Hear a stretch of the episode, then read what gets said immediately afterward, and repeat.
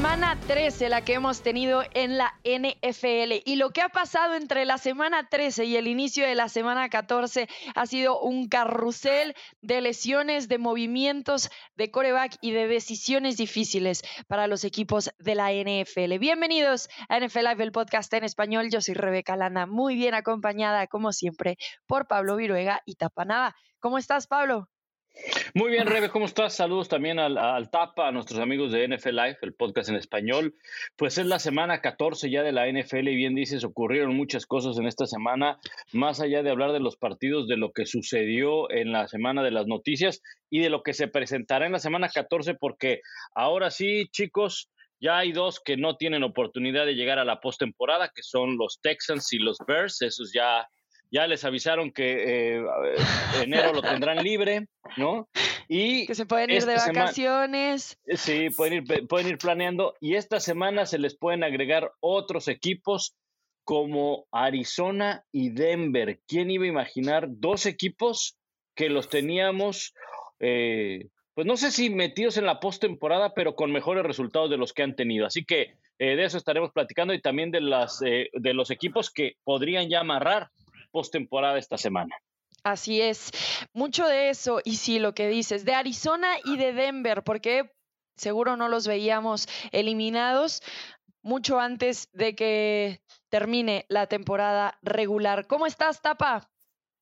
¿Qué tal, Rebe Pablo? Qué gusto saludarles perfectamente bien cuando estamos ya por comenzar, pues, ¿qué diría yo? Las últimas seis semanas de temporada regular y como bien dicen, ya hay equipos clasificados a la postemporada, hay par de equipos que pudieran amarrar sus respectivas divisiones ya, muchas sorpresas entre los corebacks y al final del día, esto es la NFL. N Sunday. Después de los 54 puntos que metieron los Cowboys el pasado domingo, no están para saberlo, pero apenas es la tercera vez desde el 2020 que un equipo mete 50 puntos más y las tres veces han sido los Dallas Cowboys. Sí, eso acabó siendo una masacre para los Colts que parecía que se mantenían ahí cerca todavía y luego se les empezó a caer y a destruir el changarro en llamas para los Colts. También parece ser que se les empieza a caer el changarro a los 49ers, porque en el partido ante los Miami Dolphins perdieron a Jimmy Garoppolo por lo que podría ser el resto de la temporada. Primero se habló de que estaba ya fuera sin duda alguna. Y luego, tras una segunda revisión, se consideró que el coreback no tenía tal gravedad de fractura en el pie una que sufrió en el primer cuarto del partido contra los Dolphins y que no necesita cirugía, sino que más bien es un proceso de rehabilitación para Jimmy Garoppolo. En el mejor de los casos, le están dando la posibilidad de regresar dentro de siete, ocho semanas. Eso significaría que si los 49ers avanzan en la postemporada, Jimmy G podría regresar para los momentos más importantes. Hay que aclarar que Kyle Shanahan dijo que esas eran muy pocas las probabilidades de que sucediera, pero sigue siendo una esperanza al final del túnel. Tal vez Mr. Irrelevant sea una esperanza para los 49ers, porque Brock Purdy entró y manejó ese partido y sacó la victoria ante unos delfines de Miami. La pregunta aquí acaba siendo, Pablo y Tapa, ¿qué hacer con estos 49ers? ¿Llegan a la postemporada con Purdy? ¿Podrá darle este jugador irrelevante por ser el último drafteado en el 2022, las posibilidades a los 49ers y también las posibilidades a Jimmy G de volver a jugar en este 2022 que se transicionaría hacia el 2023. ¿Tú qué dices, Pablo? Sí, yo creo que tienen muchas oportunidades de, meterse a la postemporada. Eh, eh, ya ya de, llegar lejos, bueno, pues esa es otra, esa es otra historia. Eh, ¿Por qué? Porque este equipo seguía por juego terrestre, elementos que tienen a la ofensiva y una gran defensiva.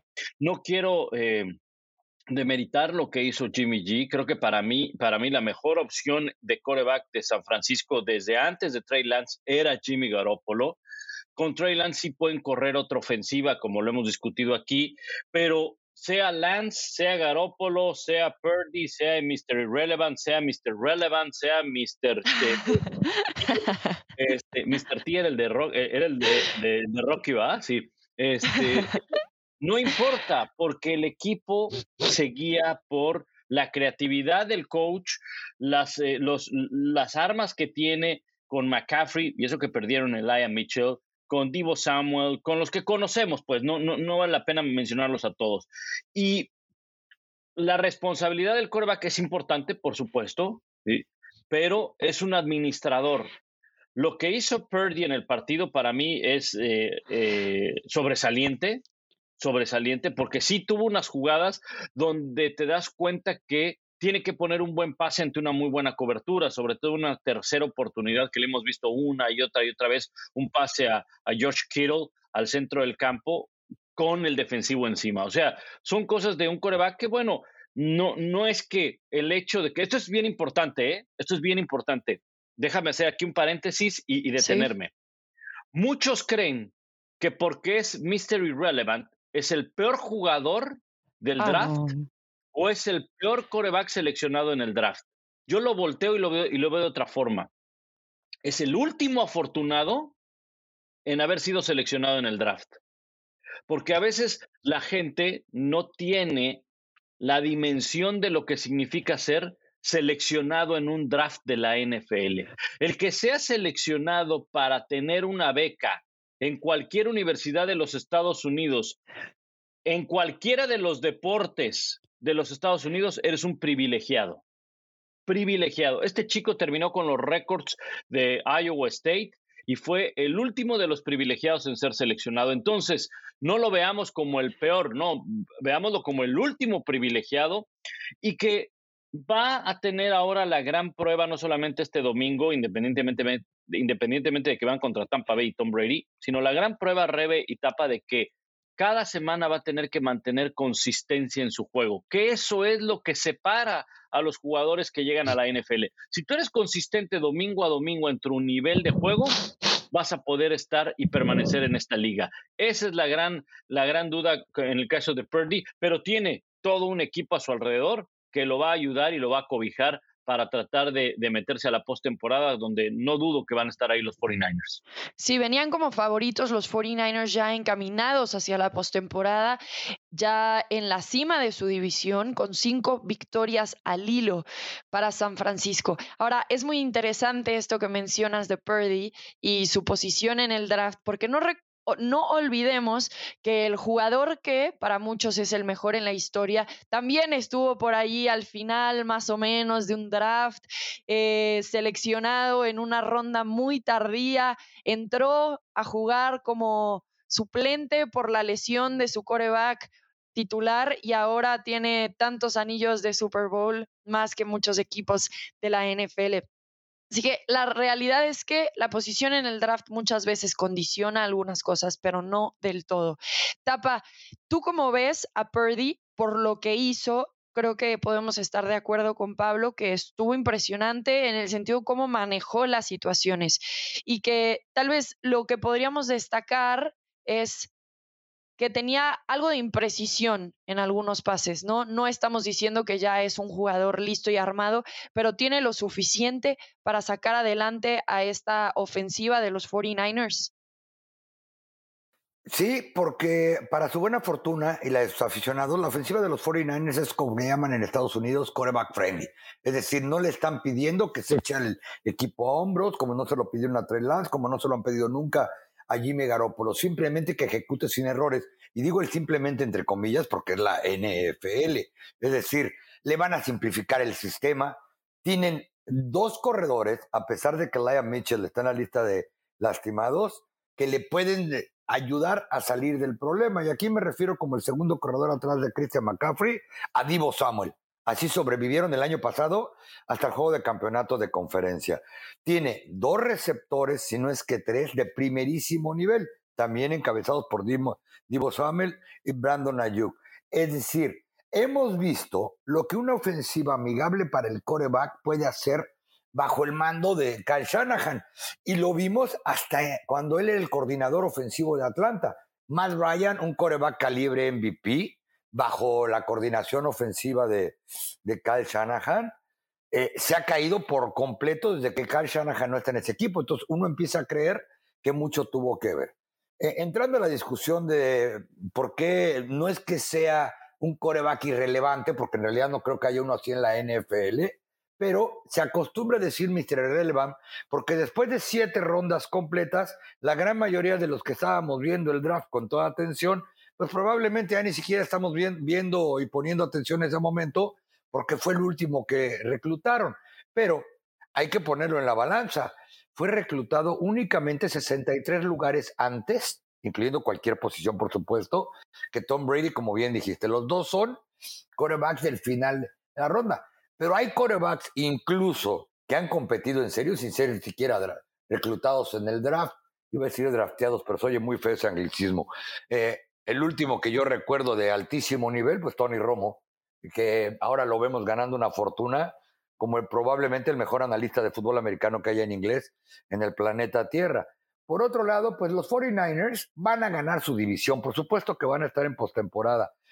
Eh, es más, yo llamaría más misterio relevante al coreback Gino Smith de los Seattle Seahawks que este muchacho Brock Purdy, porque apenas va comenzando y Gino Smith ha tenido todas las eh, oportunidades del mundo y ha sido completamente irrelevante o buena parte de su carrera irrelevante, porque ni Seattle, ni Arizona, ni nadie, mucho menos los, los Rams, van a alcanzar a San Francisco, reitero, por la cantidad de talento y calidad de talento que tienen alrededor de Purdy. Eh, la mala noticia para Purdy es que le toca su primera apertura contra Tom Brady. Ningún coreback le ha ganado en la historia a Tom Brady cuando por primera vez es titular frente a él. Y otra peor noticia para Purdy es que Brady ha derrotado a cada defensa que llega contra él, catalogada como la número uno en puntos y yardas totales, que eso es lo que es la defensa de San Francisco. Pero si quitamos la excepción de Tom Brady, que es una excepción a la regla en todos los aspectos con todos sus equipos, pues es muy probable que si uno ve el calendario, reitero, en la división donde está, que se supone que iba a ser la más fuerte, y la verdad está lejos de serlo en toda la NFL, los 49ers tienen una muy buena opción de clasificar a la postemporada con este muchacho. Sí, yo diría que también la mala noticia para Purdy es que va contra una buena defensiva. Los Delfines también tienen una decente, pero no diría que es una como la de los Bucaneros. Y ahí también hay que considerar algo que siempre hablamos, ¿no? Como que entra un coreback suplente nuevo del cual tienes absolutamente cero video, cero noción. Lo empezaron a atacar muchísimo los Delfines con eh, cover cero, que es sin safeties, ¿no? Y entonces casi casi todo mundo está cubierto y es una manera de poner mucha presión sobre el coreback. Lo hizo bastante bien. Entonces tal vez se dieron cuenta de que esa no es la forma de atacar a Purdy. Ya podrían tener otra opción los Bucaneros para la próxima semana. Las cosas nada más se van a poner más difíciles para Purdy más allá del equipo al que se enfrenten, porque los equipos van a tener más videos sobre él y cómo va jugando.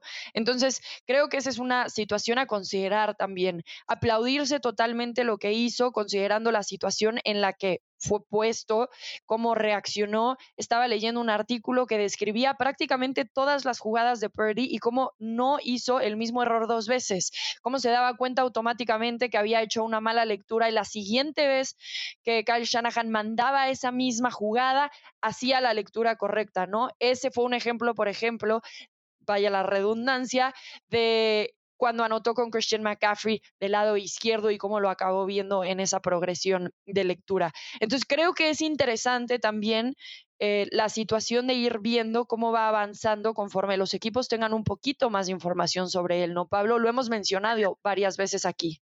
Sí, y, sobre todo que, eh, a ver, el sistema no va a cambiar, definitivamente que, que, no, va, no va a cambiar. Lo que sí hacen los entrenadores es eh, una vez que Purdy eh, queda como titular, es decir, durante toda esta semana, bueno, pues ponen un plan de juego, de acuerdo a todo su libro de jugadas que tienen, cuáles son las jugadas que mejor te acomodan, cuáles son las jugadas donde creemos que puedes estar en la mejor posición para ganar, como lo hacen también con Jimmy G, como lo hacen también con Trey Lance, como lo hacen con todos los corebacks, ¿no? Ese es, ese es el, trabajo del, entrenador eh, y, del, y, del, y del coreback. Por eso es que pues en este deporte, en esta cuestión, hay reuniones, hay video, ¿no? Hay, hay, hay, no solamente salir, correr, estirarse, entrenar, esto, lo otro, no es. Después vamos al salón de clases y a ver, a ver qué jugadas vamos a poner y esas son las que vamos a pulir en la semana para que el día del, día del partido, pues todo lo que viste en la semana se te pueda llegar a presentar de la, de la mejor manera. Eh, creo que eh, durante la temporada, viendo el calendario que tiene San Francisco, lo que le resta, pues hay, hay, partidos complicados. Uno de ellos es Tampa Bay por la defensa que tú decías, eh, Rebe. Por supuesto, quizá la gran prueba para Purdy va a ser en dos semanas que juegan en Seattle. No es fácil jugar ahí, donde además Seattle probablemente va a tener su última oportunidad de, poder eh, pelear por el título de la, de la división, uno de los estadios más ruidosos. Eh, es, ese va a ser una, una dura prueba. Washington probablemente también lo sea, los Raiders y Arizona, pues ahí quizás las cosas ya están definidas. El tema es que cuando, cuando entremos a la postemporada, ahí sí va a competir contra los mejores de la conferencia. Y va a llegar un momento en el que va a tener que decidir un partido, va a tener que definir una serie ofensiva Purdy, porque eso es lo que buscan los entrenadores, tratar de, de, cubrir las, fortalezas del rival y dejar las debilidades, ¿no? O sea, la famosa apuesta, gáname con lo más débil que tengas. Y probablemente eso van a tener que, apostar todos los equipos, a que sea el brazo de, de Purdy el que lo pueda sacar adelante. Aunque hemos visto con Jimmy G, lo, lo, vimos en las últimas semanas, no necesariamente tienen que ser pases de 15, de 20 yardas, pueden ser pases cortos, donde hay una reducción de probabilidad de que sea interceptado, donde hay una reducción a, que sea pase incompleto y el resto lo pueden hacer los jugadores por la explosión que tienen todos los elementos que tiene la ofensiva de San Francisco. Va a ser interesante, yo la verdad sí creo que la mejor decisión para San Francisco era quedarse con Purdy, no traer un coreback de fuera, no traer a alguien más, porque además él conoce el sistema y él viene trabajando, aunque haya sido el tercer coreback en el roster cuando empezaron la pretemporada, pero él es el que ha venido trabajando con el equipo.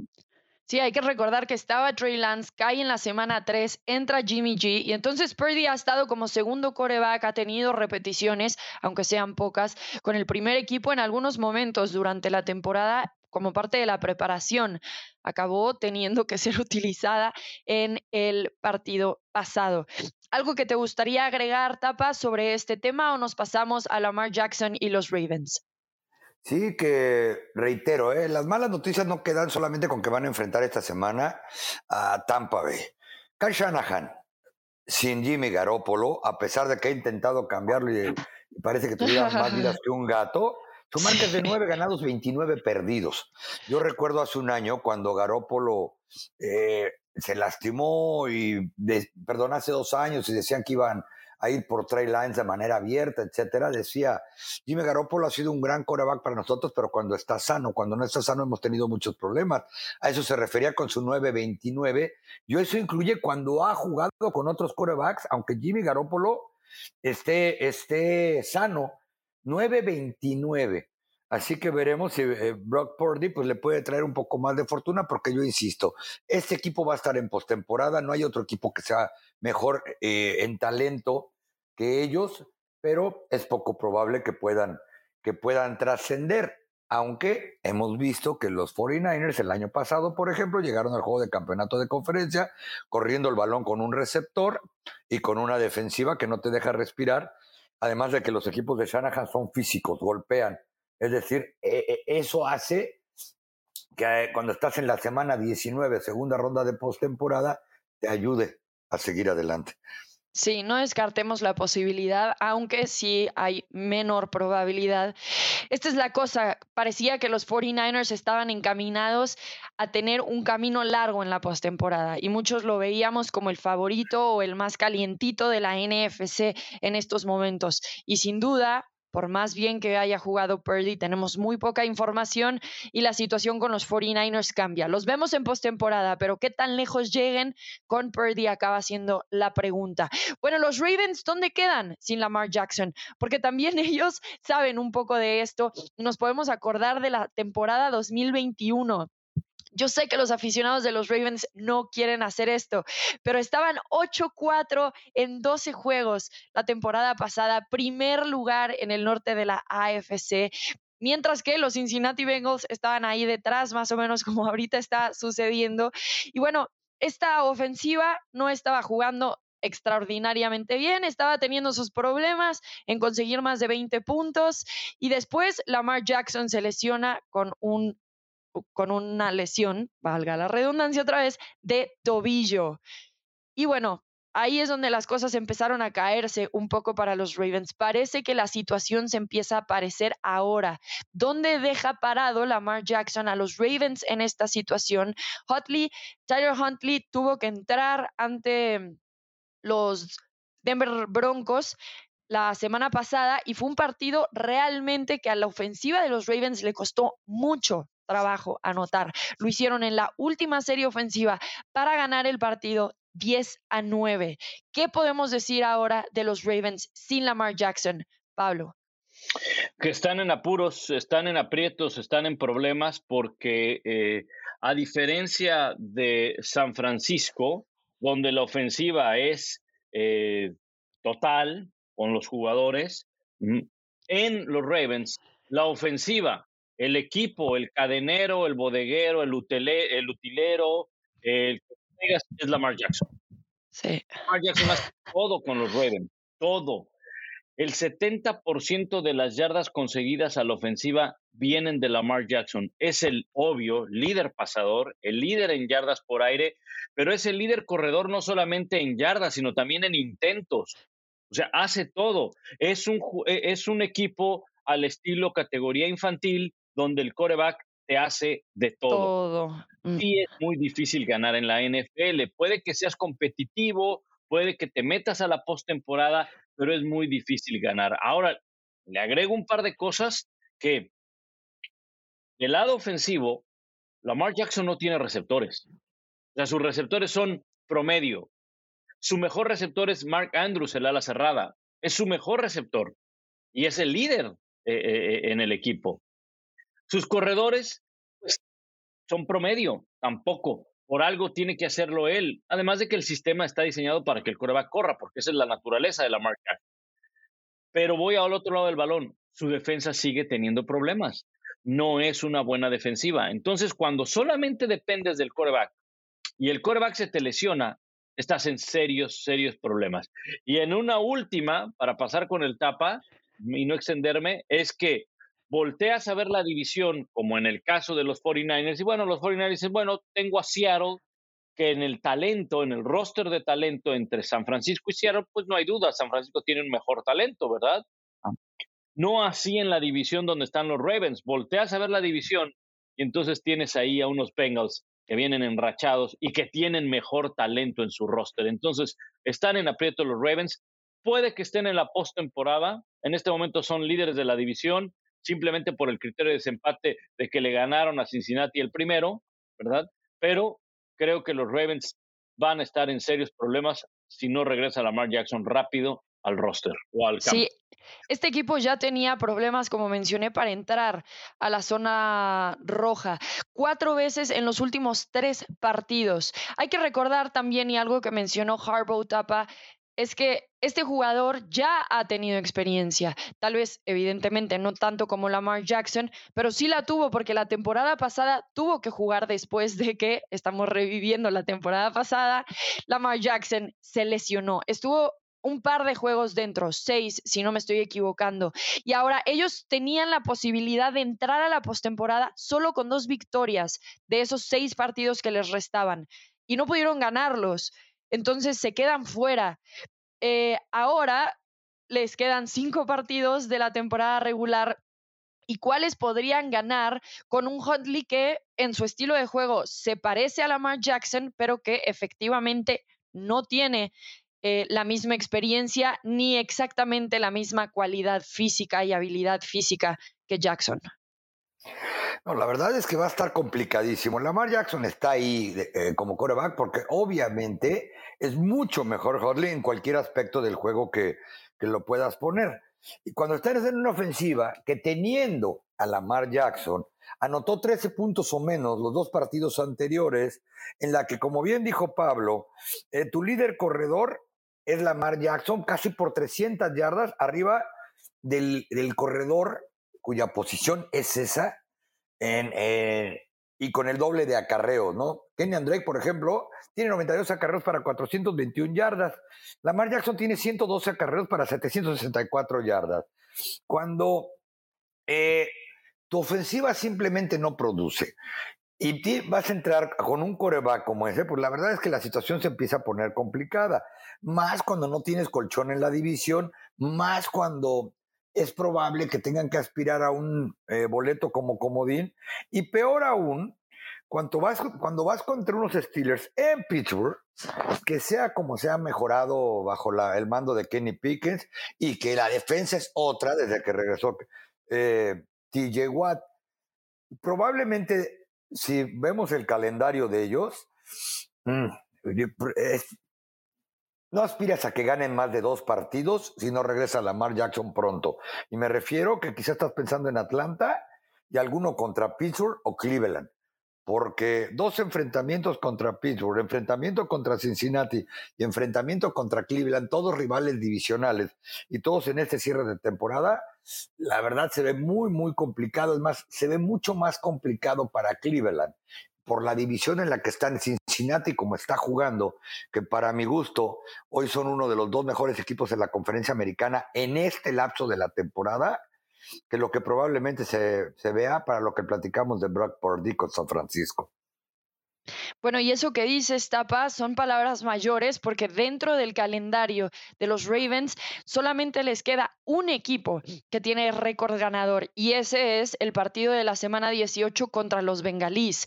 Creer que este equipo como está no puede ganarle a unos Rams, a unos Steelers, a unos Packers, pone en una situación muy complicada. También hay que tomar en cuenta que en teoría, los Ravens deberían de volverse un poquito más saludables. Estará de regresos J.K. Dobbins, también Ronnie Stanley, el tackle, y Marcus Williams, el safety. Eso podría ayudarle a este equipo, pero creo que estoy de acuerdo con ustedes. La situación pinta difícil para estos Ravens conforme se acerca el final de la temporada. La cosa también es que... Ajá. No, sabes, es cierto, van contra dos veces contra los Steelers con marca perdedora pero que han mejorado. Pero el problema es la ofensa de Baltimore. Totalmente. Sin, eh, el, problema contra buenas defensas. Y van a enfrentar a dos buenas defensas, además de, la de, eh, un equipo con marca ganadora. Me refiero a la de Pittsburgh y a, la de Cleveland. Hay, hay talento ahí. Cuando ves que el que le sigue para correr tiene la mitad de las yardas que Lamar Jackson, que no hay receptores, como decía Pablo, que se, tiene, que se tienen que enfocar en el ala cerrada reitero, contra este tipo de defensas que cuya especialidad es, eh, es, presionar al coreback y ya no vas a tener la movilidad de Lamar Jackson ahí atrás, es cuando independientemente del récord la situación se les combina, se les complica de sobremanera. Sí, muy de acuerdo.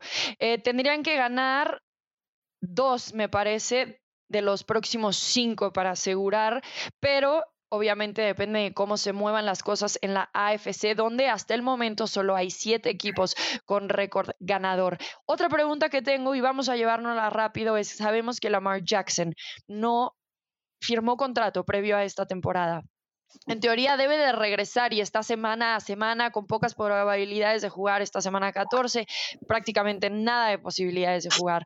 Pero conforme vayan avanzando las semanas podría regresar. ¿Dónde deja esto parado a Lamar Jackson? Pablo, con el tema contractual, después de que tuvo lesión la temporada pasada, tuvo lesión esta temporada y está buscando un contrato para la siguiente. Sí, no, no, es la, no es el mejor escenario, ¿no? No es el mejor escenario porque queda ya un poquito lejos lo que hizo al inicio de la campaña. Recordarán al inicio de la temporada qué bien estaba jugando, donde semana a semana pues le estaba poniendo cláusulas, así lo llegué a mencionar, le ponía cláusulas, ¿no? A, a su contrato, semana a semana estaba dando muy buenos resultados, sin embargo se han ido alejando esos, esos buenos momentos y, el hecho de que no esté en el terreno de juego y de que por años consecutivos tenga lesiones no deja bien parado a, Lamar Jackson. Además de que, eh, pues quizá por la lesión se olvidó también el tema de lo que hizo en redes sociales, que eso fue por, por, su, por su propio entrenador eh, en conferencia de prensa. Eh, entonces, al final se hace todo un estudio y al final, pues es una negociación donde las dos partes quieren ganar. ¿No? Entonces, eh, yo no dudo que, pueda llegar un arreglo. los Ravens saben que con Lamar Jackson son competitivos, pero ¿qué tipo de arreglo? Ese va a ser la, la, la, la gran pregunta y sobre todo porque pues están tratando con el jugador, o sea, en cuanto termine la temporada tratarán con el agente, pero pues el agente tiene el mismo nombre que el jugador, es decir, es el mismo. Yo creo que esto en este momento, en esta semana, le cayó bien a Lamar Jackson y le cayó mal a los Cleveland Browns. ¿A qué me refiero? Lamar Jackson ya no va a regresar si él cree que está en el mínimo riesgo, porque tampoco es una lesión tan grave, tan se habla de eso, de eso que podría regresar a esta misma temporada. Pero Lamar Jackson sabe que sus posibilidades de ser campeón en la NFL estos son poco menos que imposibles. Entonces, él puede simplemente decidir ya no jugar el resto de la temporada bajo el argumento de que le duele la uña del tobillo que se lastimó o, cualquier cosa. Eh, ahora, él apostó por sí mismo, y muy terrible hacer comparaciones y menos entre deportes, pero quizá de manera similar, similar a la de Aaron Judge, que en la apuesta por sí mismo y jugar en año de contrato, pues sacó eh, fueron 160 millones más y dos años más de contrato, ¿no? Lamar Jackson tiene la ventaja de que no hay corebacks en la NFL.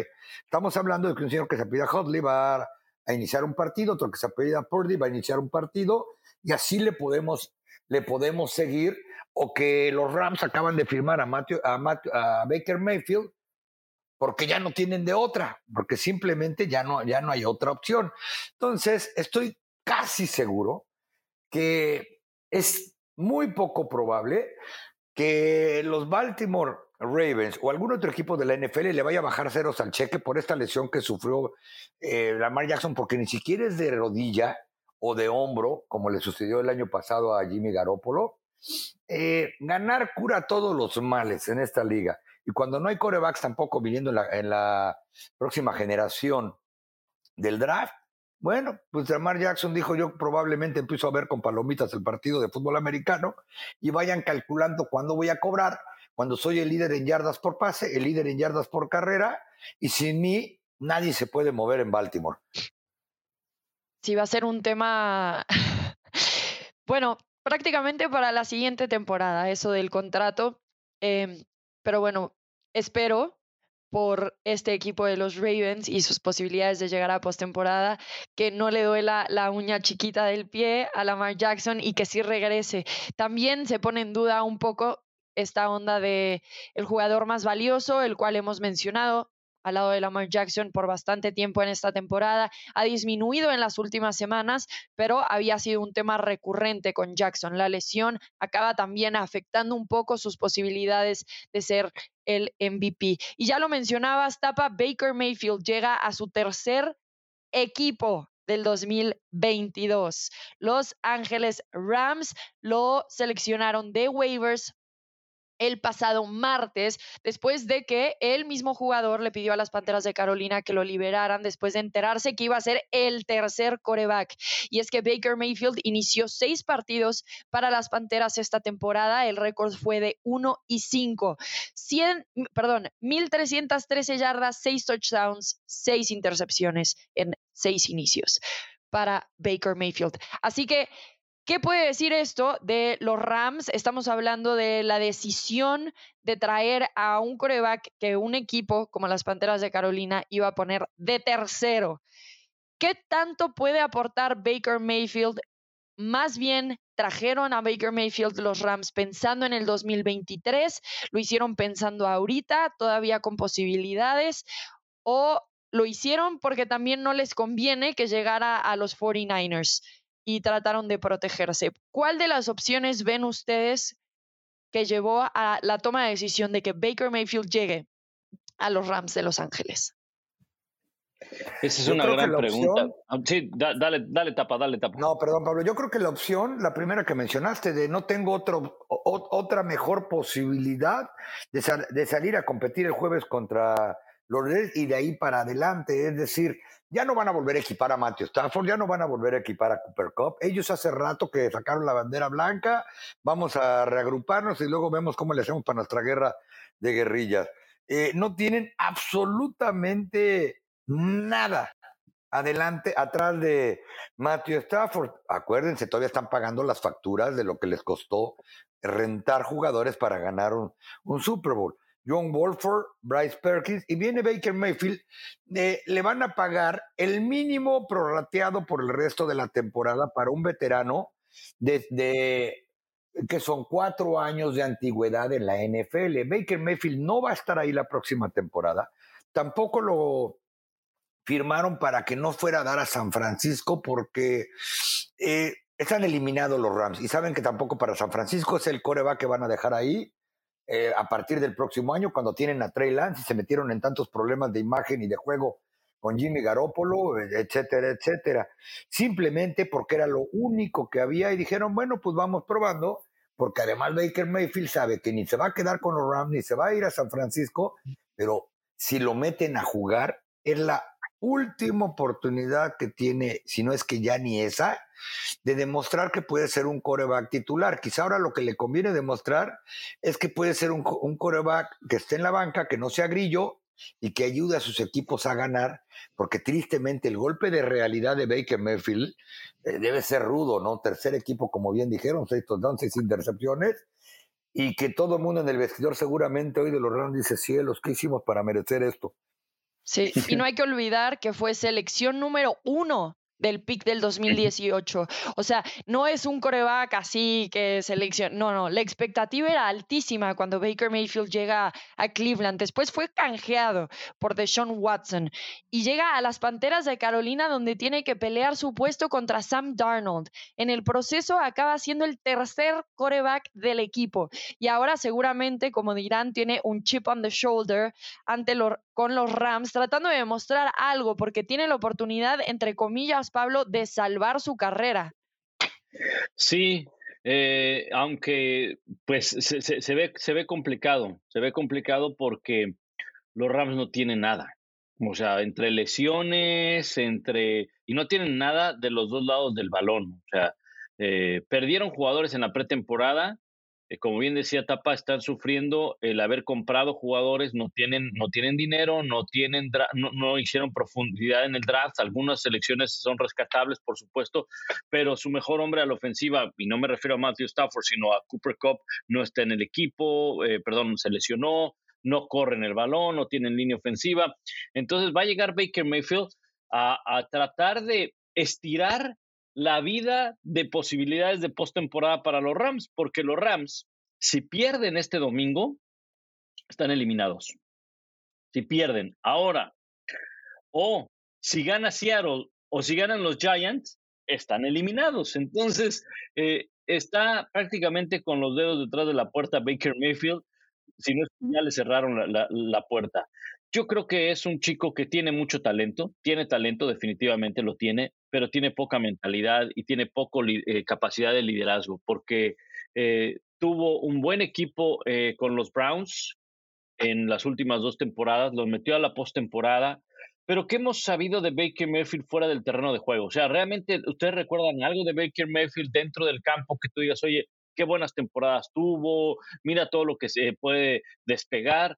La verdad es que yo, las primeras, las primeras imágenes que me vienen, o primero que me viene a la mente de Baker Mayfield son los problemas que tiene con los fans, con la prensa, lo que dicen las conferencias de prensa, su actitud arrogante, eh, la cantidad de comerciales que hace, que eso es increíble. Eso, eso. La cantidad de comerciales. Oye, y creo que también los mandaron a la banca los comerciales, ¿no? Ya no los he visto. Los de la, los de la aseguradora que lo, los de la aseguradora que le pagaron, tampoco los he visto, ¿eh? Pues es que imagínate, hace comerciales de una aseguradora y es el menos seguro dentro del terreno de juego. Esa es, es, una, es una ironía eso, ¿no? Bueno, y todos estos comerciales era cuando él vivía en el estadio de los Browns. Ahora ya ni juega para ese equipo, ya. Claro, claro. Y fíjate que hay algo, eh, con esto, con esta anécdota termino porque ayer justo leía un reportaje que aparece en la página de ESPN en inglés con respecto a Andrew Locke, eh, donde por fin habló Andrew Locke de por qué se retiró y por qué lo hizo en ese momento y demás. En alguna parte de, este artículo que está muy interesante, él habla de las expectativas que generó en la NFL. Y de todo lo que había a su alrededor y demás. Pero dentro de todas las anécdotas, él dice, tuve, mi agente y yo, tuvimos que dejar fuera a muchos patrocinadores en mis primeros años de la NFL, no firmamos con esos patrocinadores, sino hasta que hiciéramos algo significativo dentro del terreno de juego. Eso me llamó mucho la atención de Andrew Locke. Y ahora lo veo, por ejemplo, con el, con el caso de Baker Mayfield, ¿no? Por ejemplo, en los comerciales sigue apareciendo Peyton Manning. dices, bueno, pero tiene una carrera, tuvo una carrera sustentable y ahora empiezan a aparecer comerciales de Tom Brady y demás pero Baker Mayfield ni siquiera era un buen compañero, ni siquiera un gran jugador y, salía en todos los comerciales, ¿no? Pero bueno, lo, quise traer a la, mente por, porque es un buen punto de comparación de un hombre que está bien metido como ser líder de su equipo a alguien que no lo está, como el caso de, de Baker Mayfield, ¿no? Y claro, podemos creo que coincidir los tres, porque Tapa también lo mencionó, de que tal vez esa es la lección más grande o la oportunidad más grande que tiene aquí, demostrarle a la NFL que ha aprendido en todo este proceso. El hecho de que él haya solicitado su salida de los Panthers con los números que tiene y los resultados por ser un tercer coreback, bueno, creo que de cierta forma dice que no está dispuesto a estar en una posición así. Pero la decisión de Baker Mayfield también podría venir justo de las situaciones que se dieron esta semana. La caída de Jimmy G de Lamar Jackson sabiendo que tenía posibilidades de jugar en otro lado. No tanto tal vez de que no sea buen compañero. Tendrá la oportunidad de mostrar lo contrario ahora en Los Ángeles. Sí, tapa. Y, salió de Guatemala para entrar a Guatepeor, ¿no? Sale de las eh, Panteras de Carolina, quizá porque no había pensado en eso, para ser sinceros, que dijo, bueno, a lo mejor me dan chance en un equipo con posibilidades de postemporada, no hay coreback, ahí está Baltimore, ahí están los 49ers. Sí. Pero reitero, los Rams no lo han dicho públicamente porque probablemente la multa sería histórica por parte del FL, decir de, si, si nos pueden perdonar no presentarnos a los próximos juegos, lo haríamos, seguramente los Rams eh, es decir, no sé si lo van a meter a jugar. Es un hecho que esta semana no, porque juegan en, eh, jueves. Después de eso le van a quedar cuatro partidos a, los, a los Rams e, en, en esta temporada. Entonces, pues reitero, ¿no? Quizá lo único que puede demostrar ya a estas alturas Baker Mayfield, porque no va a cambiar la imagen en un mes, es de, bueno, pues ni modo, ya mejor voy a levantar la mano cuando quiera preguntar en una junta y se acabó el problema para ver si, reitero, después del dinero que le dieron como primera selección global y que ese es garantizado sus primeros cuatro años y que el próximo año va a ser agente libre sin restricciones, alguien lo toma para coreback suplente y puede hacer una buena carrera de suplente hasta que se le vuelva a presentar una oportunidad de jugar.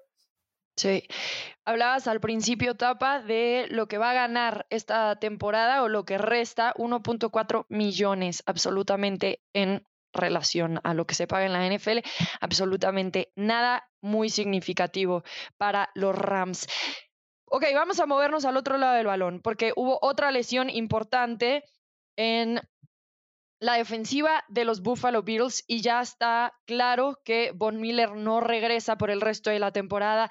Tuvo ruptura de ligamento una vez más Von Miller con lesiones en las rodillas y hablábamos al principio de la temporada y hemos leído mucho acerca de cómo Von Miller parecía ser una de las piezas clave faltantes para que los Buffalo Bills pudieran llegar a un Super Bowl. Les ha faltado esa jugada grande tan necesaria que Von Miller sí le dio a los Rams y pudieron llegar hasta ponerse el anillo en el dedo. Ahora, ¿dónde deja parado Von Miller a esta defensiva que basa mucha de su presión justamente en la línea y que ha sido un factor Von Miller para, para, esta defensiva. Tienen todavía jugadores que pueden generar presión, sí, pero no al grado donde lo hace Von Miller. Entonces, ¿dónde quedan los Bills parados de cara a la postemporada, sabiendo la expectativa que había sobre Von Miller y sobre las oportunidades que le daba al equipo profundo en la postemporada, Pablo?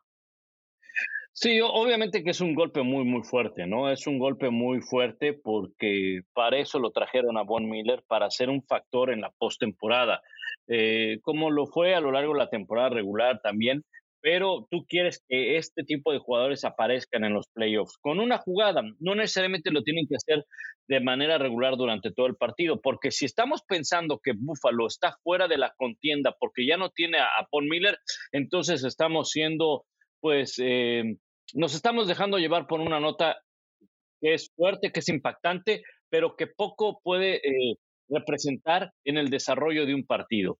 Porque hay maneras de dejar fuera a Von Miller o a cualquier defensivo, hay maneras de dejarlo fuera. Definitivamente. Hay esquemas ofensivos, hay esquemas de bloqueo donde tú puedes eh, eh, eliminar a Von Miller y entonces Buffalo tendrá que depender de otro jugador. Por supuesto que la presencia de Von Miller genera tensión y le abre la puerta a otro jugador para que pueda hacer el trabajo. Eh, pero sí hay manera de controlarlo, de contenerlo. Siempre será más fácil contener a un defensivo, en este caso a un linebacker, a una ala defensiva, a un edge, que por ejemplo a un coreback o a un receptor abierto.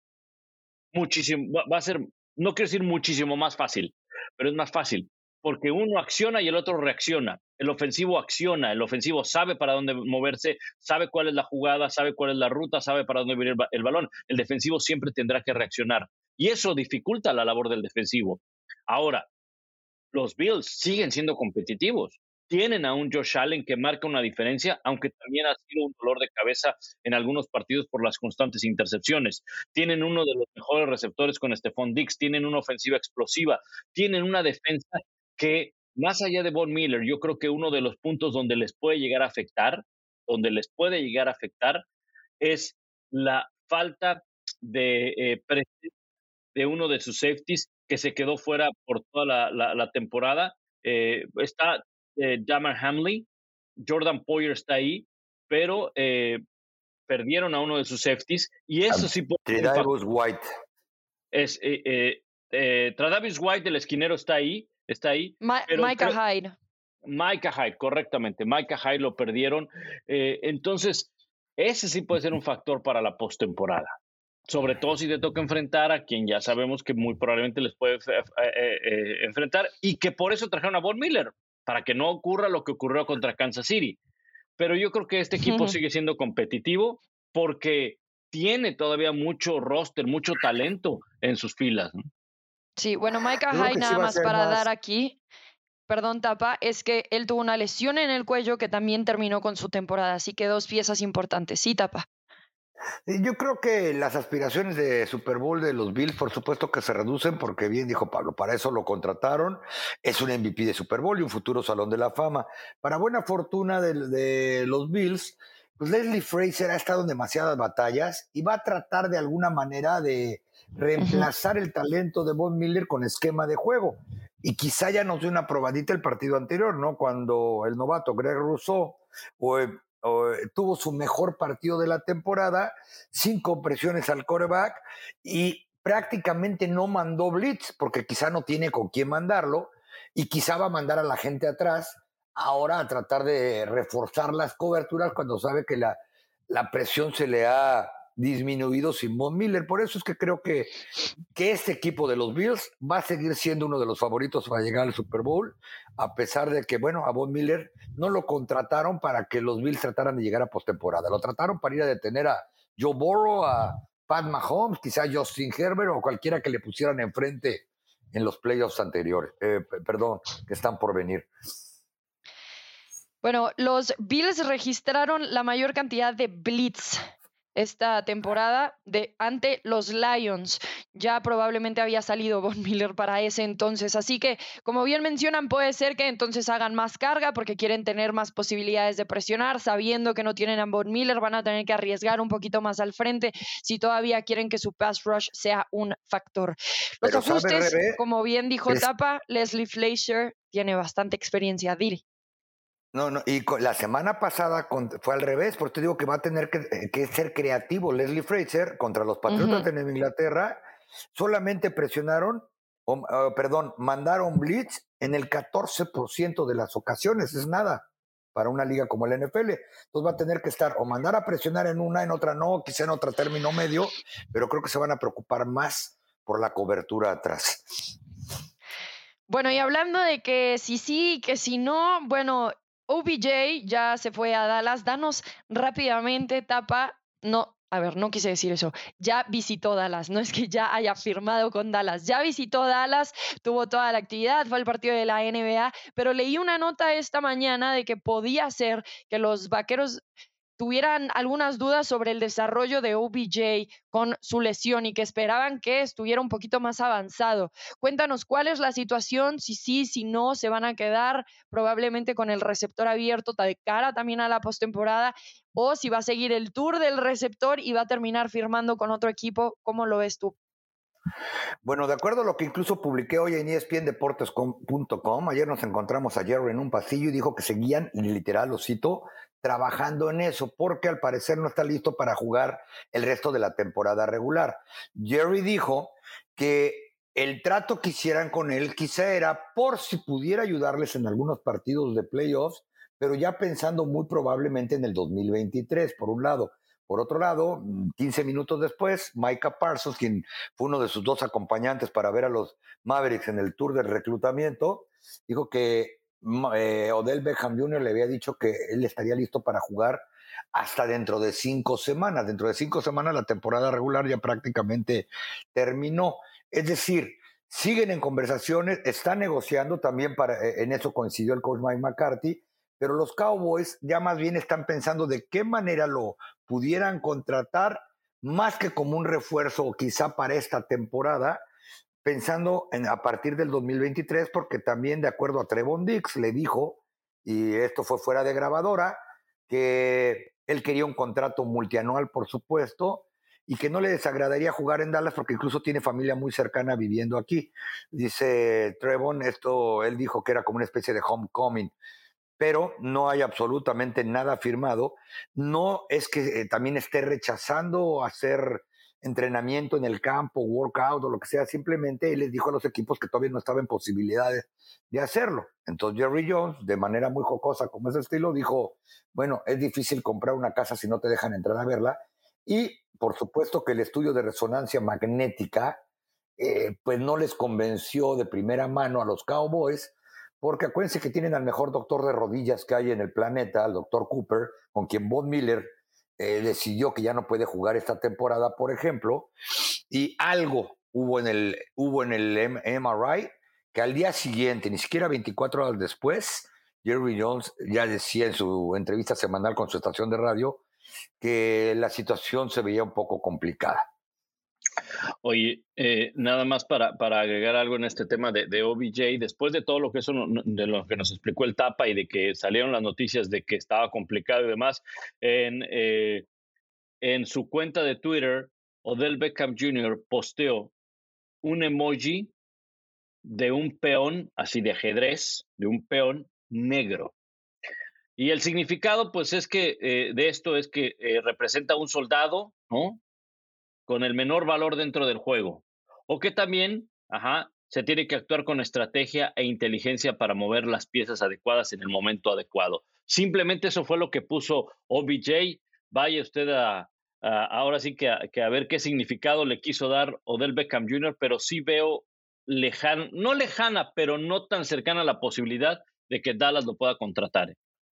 Sí, a mí tampoco me sorprendería, pero reitero, ¿eh? Eh, he escuchado muchas cosas, sobre todo a partir de que estuvo entre lunes y martes en The Star, y Jerry eh, quiere contratarlo, pero con base en incentivos y no mucho dinero garantizado, ya reitero, pensando en el 2023, algo que al parecer, después de la experiencia que tuvo con los Rams y su lesión, no le ha parecido mucho a Odell Beckham Jr., y como se podrán dar cuenta, ni los Giants ni los Bills de Buffalo se han expresado tampoco mucho al respecto. El, que más ha dicho que lo quiere contratar sigue siendo Jones. Pues mantendremos ahí el ojo, les estaremos dando las últimas noticias de OBJ en cuanto las sepamos. Tapa seguramente las tendrá calientitas y recién salidas del horno. Nada más para cerrar, mencionar que los Titans eh, despidieron a su gerente general, John Robinson, después de siete temporadas. Recordemos la situación que se vivió la semana pasada con la llegada de AJ Brown con las Águilas de Filadelfia a enfrentar a los Titans, tuvo partidazo AJ Brown. Y bueno, parte de la razón por la que se puede concluir que viene el despido de John Robinson es porque en gran medida Mike Rabel no quería deshacerse de AJ Brown.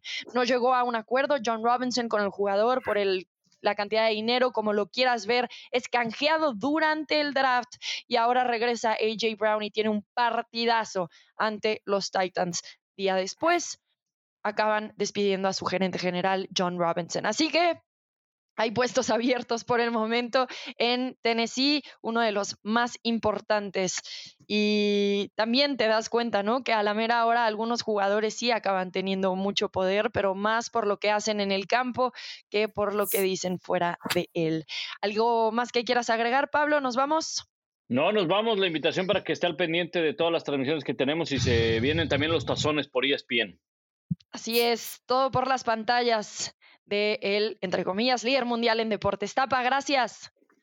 Fuerte abrazo, Rebe, Pablo, un gusto como siempre y gracias a todos los que nos hacen el favor de escucharnos. Así es, muchísimas gracias por acompañarnos en un episodio más de NFL Live, el podcast en español. Rebeca Landa, Pablo Viruega y Tapa Nava, quienes los acompañamos. Nos escuchamos, hasta la próxima.